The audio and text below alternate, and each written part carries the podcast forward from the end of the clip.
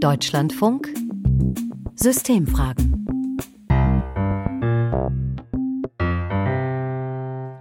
Mit Dörte Hinrichs am Mikrofon. Herzlich willkommen. Der Kartoffelsalat an Heiligabend, der Gottesdienst mit Krippenspiel, Weihnachtslieder und Gedichte vor oder nach der Bescherung. Es gibt viele Rituale, die Familien pflegen, gerade in der Weihnachtszeit. Und spätestens an Silvester stellt sich die Frage: Oh, by the way, the same procedure as last year, Miss Sophie? The same procedure as every year, James. Miss Sophie gibt ihrem Diener James klar zu verstehen, dass sie mit ihren 90 Jahren nicht mehr für neue Rituale und Gewohnheiten zu begeistern ist. Alle Jahre wieder das gleiche Dinner, dieselben Gäste, da braucht man nicht lange nachzudenken. Das Hirn freut sich bei gewohnten Abläufen über den Energiesparmodus. Der Mensch ist eben ein Gewohnheitstier. Angesichts der Klimakrise und ihrer Folgen ist aber ein Umdenken und neues Handeln nötig. Nichtsdestotrotz halten viele Menschen an Gewohnheiten wie Autofahren, Fliegen oder Fleischkonsum fest, zu denen es zumeist umweltfreundlichere Alternativen gibt. Und auch die Neujahrsvorsätze, sich gesünder zu ernähren, weniger Alkohol zu trinken oder zu rauchen und mehr Sport zu treiben, verpuffen schnell wieder. Die Macht der Gewohnheit. Wie gelingen Verhaltensänderungen? Das möchten wir heute in den Systemfragen herausfinden. Helfen Sanktionen oder Belohnungen, Gruppendruck oder Gemeinschaftserlebnisse, um festgefahrene Gewohnheitsmuster zu durchbrechen? Braucht es andere Rituale und veränderte Strukturen, um nachhaltig neue Gewohnheiten zu etablieren? Da gibt es zum Beispiel Menschen, die sich von alten Gewohnheiten verabschieden und sich in Klimaschutznetzwerken engagieren. Wie motivieren Sie sich und andere Menschen? Und welche Erkenntnisse zur Macht von Gewohnheiten liefern aktuelle Forschungen aus der Soziologie, der Philosophie oder den Neurowissenschaften? Wie Gewohnheiten überhaupt den Weg ins Gehirn finden, wie sie entstehen und auch wieder vergehen, damit beschäftigt sich Dr. Lineke Janssen von der Universität Magdeburg und Gastforscherin am Max-Planck-Institut für Kognitions- und Neurowissenschaften in Leipzig. Von ihr wollte ich zunächst wissen, was eigentlich Gewohnheiten aus Sicht der Kognitions- und Neurowissenschaften sind. In meinem Bereich sehen wir Gewohnheiten als häufig wiederkehrende Handlungen oder so Routinen oder Programmen, die in bestimmte Situationen so automatisch ausgelöst werden. Und in meinem Bereich ist der gängige Gedanke, dass Gewohnheiten durch Lernen, so wiederholtes Lernen, unabhängig von unseren Zielen geworden sind und auch von die angenehmen Auswirkungen, die diese Handlungen mal gehabt haben. Wir sehen das sozusagen als gelernte Abkürzung oft. Deshalb sind sie schnell, energiesparend, dafür aber auch oft inflexibel, wenn sich was an unserer Situation ändert. Frau Jensen, Sie haben ja auch zu Adipositas geforscht, zu Essgewohnheiten hm. und Spielsucht. Was haben Sie da genau wie untersucht? Da habe ich ganz verschiedene äh, Aspekte untersucht, ähm, oft äh, psychologische Prozessen im Verhalten, aber auch im Gehirn. Es würden grobe Parallelen zwischen Sucht und Fettleibigkeit festgestellt. Das heißt aber nicht, dass wir ähm, Adipositas auch echt Sucht nennen können. Aber die Parallelen, da habe ich mich mit beschäftigt. Und das sind insbesondere Parallele, die zu tun haben mit Dopamin im Gehirn. Also bei beide Spielsucht und Fettleibigkeit sind Änderungen im Dopaminsystem im Gehirn festgestellt. Also die Belohnungen im Gehirn sozusagen. Äh, die Belohnungserfahrung, aber auch, also Dopamin ist, ist ganz wichtig für Lernen aus Belohnungen und auch für unsere Motivation, uns anzustrengen, um ein Ziel zu erreichen. Also da hilft Dopamin uns sehr, um halt diese Gewohnheiten anzulernen sozusagen. Das ist ein ganz wichtiger Neurotransmitter für dieses Prozess, worin wir äh, Gewohnheiten uns anlernen. Aber es sind zwei Prozesse, also das Lernen und dann die Motivation, um etwas zu erreichen, ein Ziel zu erreichen. Wovon hängt es dann ab, ähm, dass ich dieses Ziel verändere, wenn ich da raus will, wenn ich merke, das schädigt mich? Und wie kann ich dann umlernen oder verlernen? Erstmal muss man so die Triggers erkennen. Was triggert einen eigentlich zu diesem schlechten Gewohnheit? Ne? Essen wir ungesund, weil es uns Trost bietet? Und müssen wir vielleicht etwas mit unsere, müssen wir unsere Emotionen mal ein bisschen weiter unter die Lupe nehmen? Oder ist es eine Gewohnheit, dass wir immer beim Film Popcorn oder Chips essen äh, und dann nicht rauskommen? Also da brauchen wir immer ein bisschen Reflexion und Reflexion, das kostet uns Energie. Dafür müssen wir uns ein bisschen Mühe geben.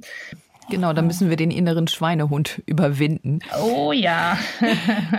In einer Untersuchung, die im August erschienen ist, da haben Sie die Effekte von achtsamem Essen untersucht. Mhm. Was ist das und was ist dabei herausgekommen? Wir haben zwei Gruppen. Eine Gruppe hat ein acht Wochen lange Training gemacht, wo sie Mindfulness oder Achtsamkeit trainiert haben. Die andere Gruppe hat eine andere Training bekommen, die von Diätisten entwickelt würde. Und dann haben wir geguckt, wie die zwei Gruppen danach so zum Beispiel lernen von Belohnungen. Und da haben wir gefunden, dass das Lernen von Belohnungen vor allem abhängig von wie viel Zeit Leute sich mit dieser Training ausgesetzt haben. Also je mehr Achtsamkeitübungen die Leute gemacht haben, je besser das Lernen von dieser Belohnung geworden ist nach diesen acht Wochen. Also du hast ein Bonbon in deiner Hand und musst da mit aller Aufmerksamkeit erstmal gucken, riechen, dann schmecken. Und was macht das in deinem Körper dann? Wenn man so ein Verhalten trainiert, hilft das nicht nur, sich gesünder zu ernähren oder keine oder auch weniger Suchtmittel zu konsumieren, hilft das auch möglicherweise, sich von klimaschädlichen Gewohnheiten zu verabschieden? Ich könnte mich vorstellen, dass es klappen kann, aber Menschen müssen schon bereit sein, in diesem Bereich ihre Aufmerksamkeit zu trainieren, ihr Verhalten ändern möchten. Das kostet dann Energie und Zeit und viel Übung, dass es auch wirkt, ne? Mhm. Und dass es bleiben wirkt. Wie hilfreich ist ein gewisser Gruppendruck oder auch eine Gemeinschaft, um alte Gewohnheiten abzulegen und neue Routinen zu entwickeln, sei es vielleicht in einer Selbsthilfegruppe von Spielsüchtigen, sei es in einer mhm. Laufgruppe oder in Umweltinitiativen? Man hört auch mal, dass Menschen so Partner suchen, äh, mit wem sie einen Vertrag haben. Und wenn die andere Person sie dann hilft, sich daran zu halten, dass es das Ändern von Gewohnheiten äh, helfen kann oder das Machen von neuen Gewohnheiten. Vielen Dank, Dr. Lineke Janssen von der Universität Magdeburg und vom Max-Planck-Institut für Kognitions- und Neurowissenschaften in Leipzig für diese neurowissenschaftliche Sicht auf die Macht unserer Gewohnheiten. Bleiben wir bei den Gewohnheiten, die sich irgendwann als problematisch herausstellen, von denen wir schon lange wissen, dass sie klimaschädlich sind. Warum halten wir an Gewohnheiten fest, die mit einem hohen CO2-Ausstoß verbunden sind und damit weiter zur Erderwärmung beitragen? Klimawandel und Umweltzerstörung fordern ein Umdenken und ein anderes Verhalten. Wie das funktionieren kann, aber auch wo die Hindernisse liegen, dazu forschen Wissenschaftler in Jena und Berlin aus philosophischer und soziologischer Perspektive. Isabel Vanrich-Lautenschläger hat mit ihnen gesprochen. Wie schwierig es ist, sein Verhalten zu ändern, dafür ist Autofahren ein gutes Beispiel.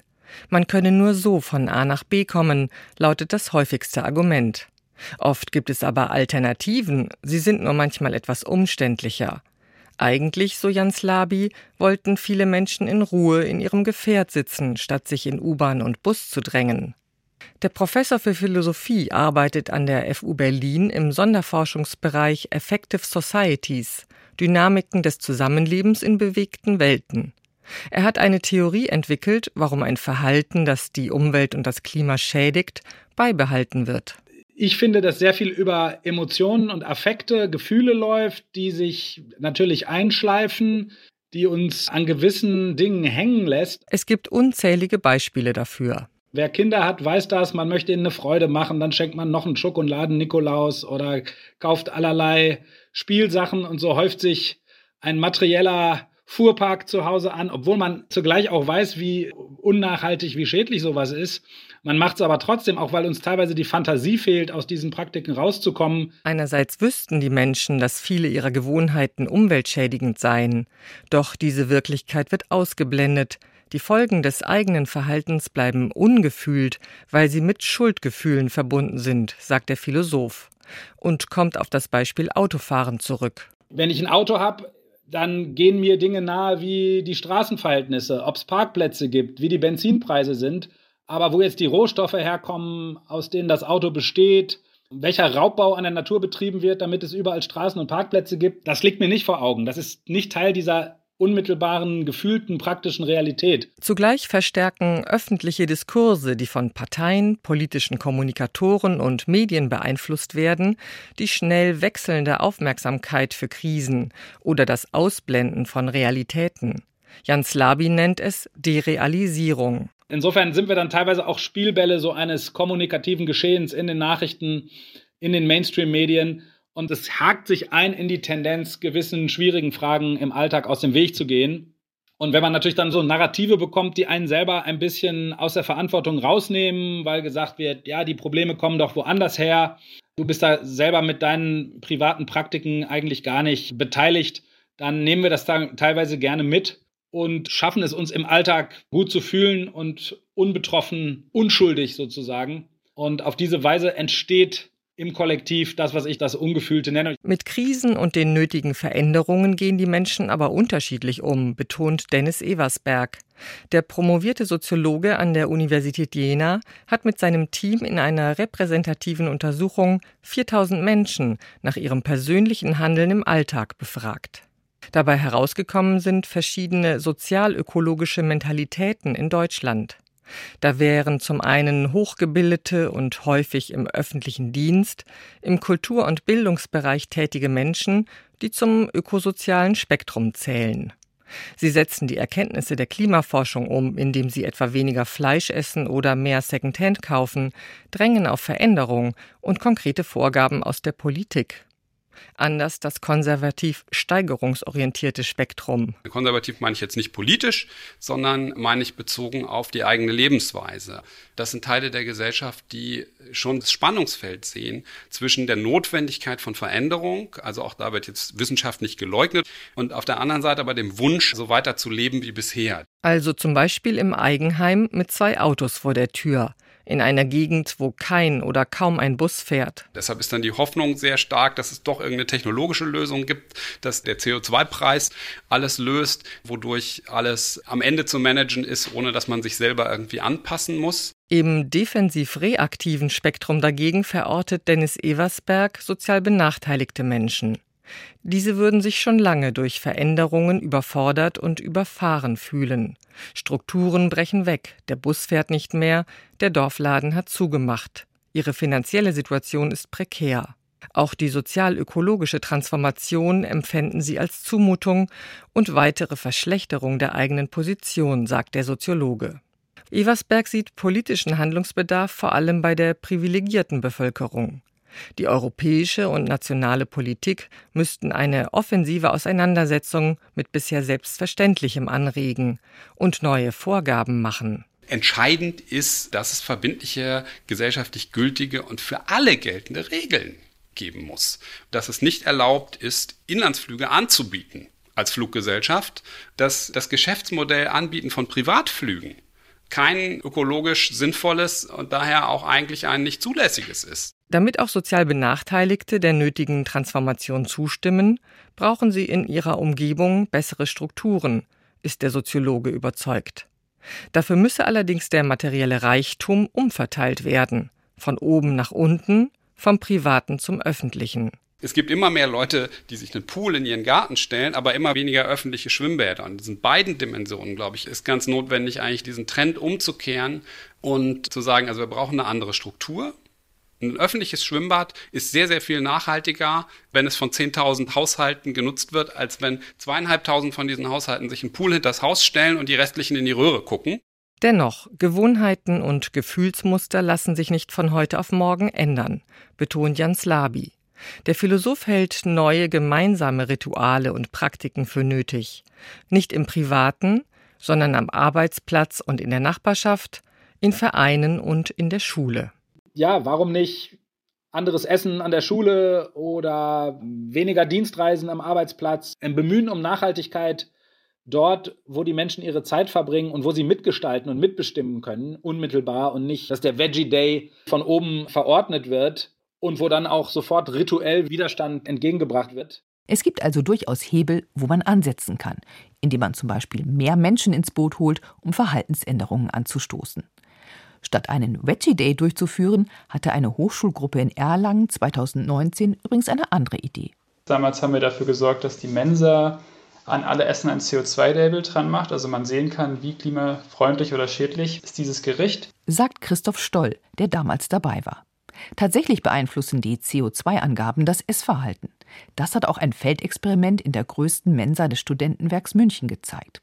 Wenn die Besucher erfuhren, wie viel Euro an Umweltschäden ihr Mittagessen verursacht hatte, gab es den größten Effekt. So wurden bis zu knapp 10 Prozent weniger CO2 durch die Mahlzeiten verursacht als ohne die Info über die CO2-Emissionen. Informationen wie diese können also durchaus Verhaltensänderungen bewirken. Für die Erlanger Hochschulgruppe um Christoph Stoll war das Experiment mit dem CO2-Label am Mensaessen übrigens der Auslöser für die Initiative Climate Connect, einer Online-Plattform, auf der mittlerweile hunderte Klimaschutzprojekte zum Mitmachen oder Nachahmen einladen. In mehreren Städten sind sogenannte Climate Hubs entstanden, lokale Klimaschutz-Communities mit persönlichen Ansprechpartnern, zum Beispiel in Erlangen, Marburg und in Potsdam. Dort sucht das Projekt Stadtacker derzeit nach einer großen innerstädtischen Fläche für eine ökologische Bildungsgärtnerei und nach weiteren Mitstreitern. Sina Baumgart von Stadtacker und Christoph Stoll von Climate Connect geben einen Einblick in ihre Projekte, mit denen sie Verhaltensänderungen anstoßen wollen. Climate Connect ist ein Anlaufpunkt für Menschen, die sich übers persönliche Leben hinaus verändern wollen und so einen Beitrag zum Klimaschutz leisten wollen. Und dann kam halt dieser Klima-Mitmachtag vom Climate Hub und dachte, ja, vielleicht kann ich Leute für mein Projekt begeistern. Und das habe ich halt auch erfolgreich geschafft. Sechs, sieben Leute waren wir am Anfang und wir haben uns auch ziemlich schnell regelmäßig getroffen, einmal die Woche und haben Pläne gesponnen. Stadtacker, eine Bildungsgärtnerei für Potsdam, ist die Überschrift, die jetzt auch auf dem Climate Hub so veröffentlicht ist als Projekt. Die Climate Hubs gibt es seit 2021. Da haben sich schon viele Gruppen zusammengetan. Beispielsweise hat sich in Erlangen eine Gruppe von Menschen, die sich für Balkonkraftwerke einfach begeistert haben, zusammengetan und darüber eine Initiative gegründet, mit der sie dann ihre MitbürgerInnen beraten können. Die Idee vom Stadtacker ist quasi ein Stück Landwirtschaft in die Stadt zu bringen, so dass Menschen mehr Nähe zu den Lebensmitteln haben oder herstellen können die Wertschätzung auch gesteigert wird. Also man sieht, wie viel harte Arbeit dahinter steckt, wie viel Handarbeit gerade im ökologischen Landbau. Wir fokussieren uns tatsächlich mehr auf Projekte, wo es gar nicht so um ganz starke private Verhaltensänderungen geht. Es gibt da auch ein ganz schönes Zitat von Eckhard von Hirschhausen. Das Beste, was ein Einzelner tun kann, ist, sich mit weiteren Menschen zusammenzutun. Also das ist erstmal immer die größte Hürde. Ich handle jetzt zusammen mit Menschen. Also nicht nur ich verkleinere meinen Schaden, den ich verursache mit meinem CO2-Fußabdruck, sondern ich vergrößere meine positive Wirkung. Also es geht konkret auch darum, dass Menschen ihr Konsumverhalten überdenken oder nachdenken. Wenn ich weiß, wie viel Arbeit da eigentlich hintersteckt, eine Möhre zu produzieren, überlege ich mir vielleicht zu Hause dreimal, ob ich die jetzt wegwerfe oder ob ich doch noch versuche, daraus irgendwie einen Salat zu zaubern. Das Wichtigste für eine Kontinuität ist immer ein soziales Gefüge innerhalb der Gruppe, dass man sich auch gerne einfach so trifft. Zum Beispiel die Gruppe, die sich für klimafreundliche Kantinen einsetzt, kocht dann eben auch mal gemeinsam, macht mal einen Kochkurs, verbringt einfach mal so einen Abend. Man braucht einfach eine Gruppe und eine Idee und dann macht das Ganze auch Spaß. Isabel Vanrich Lautenschläger hat die Collage zusammengestellt und wir können am Ende festhalten, wenn sich Gleichgesinnte finden, man ein gemeinsames Ziel hat, mitgezogen wird oder andere mitzieht, wie zum Beispiel Menschen, die sich in Klimaprojekten engagieren, dann können sich neue Gewohnheiten entwickeln, zugunsten der eigenen Gesundheit und der Umwelt. Und es kann sogar Spaß machen, wie wir gehört haben. Sich von alten Gewohnheiten zu verabschieden, die einem persönlich oder der Umwelt nicht gut tun, erfordert aber auch Selbstdisziplin. Es erscheint oft verlockender, die Wirklichkeit zu verdrängen, um Schuld- und Schamgefühle zu vermeiden, etwa beim Essen oder beim Fliegen. Und nicht zuletzt kann es verdammt anstrengend sein, die Komfortzone zu verlassen, neue Gewohnheiten zu entwickeln. Und wenn es nicht gleich gelingt, heißt es dranbleiben, nicht verzweifeln und sich sagen: Well, I'll do my very best. In diesem Sinne tun wir das Beste. Vielen Dank fürs Zuhören, sagt Dörte Hinrichs. Und wer in alter oder neuer Gewohnheit nächste Woche wieder die Systemfragen einschalten möchte, dann gehen wir der Frage nach, warum Musik für uns so wichtig ist.